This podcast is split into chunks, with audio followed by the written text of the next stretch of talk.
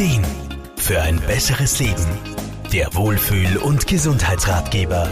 Sich einer Sache zu widmen, etwas sehr gerne zu machen, ja sogar eine Leidenschaft dafür zu entwickeln, das kennen wir wohl alle sehr gut. Doch warum machen wir etwas eigentlich so leidenschaftlich? Irma Frumann, Lebens- und Sozialberaterin, geht dieser Frage in ihrer Praxis in Graz nach. Jetzt einmal ganz wissenschaftlich betrachtet wird Leidenschaft ja als eine Emotion beschrieben, die das Gemüt sehr stark beeinflusst.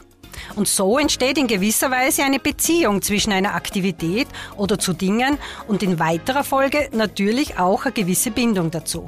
Ein Hobby zu haben und dafür Zeit und Energie aufzuwenden, ist grundsätzlich positiv. Sich diese Auszeit zu erlauben bedeutet Abstand vom Alltag, sich zu entspannen, Kraft zu tanken und hat somit auch mit Selbstfürsorge zu tun. Nicht zu vergessen auch die Sozialkontakte, die entstehen, wenn man sich mit Gleichgesinnten austauscht. Das hat schon auch was.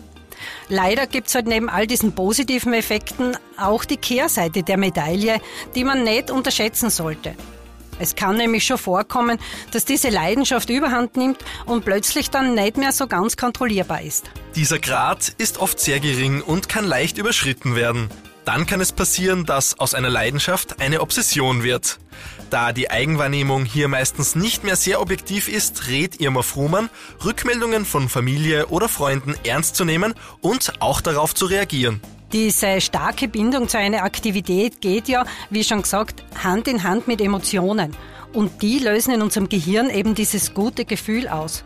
Und das möchte man dann halt immer öfter und öfter haben. Ja, und der Schritt zur Sucht ist dann leider oft nicht mehr weit. Und dann wäre es halt wirklich höchste Zeit, die Notbremse zu ziehen. So schön und wertvoll es ist, sich mit Leidenschaft einer Sache zu widmen, so wichtig ist es auch, sich genau zu beobachten, dass es sich nicht zu einer Sucht entwickelt. Wenn der Alltag, der Beruf oder das soziale Umfeld darunter leiden, dann besteht Handlungsbedarf.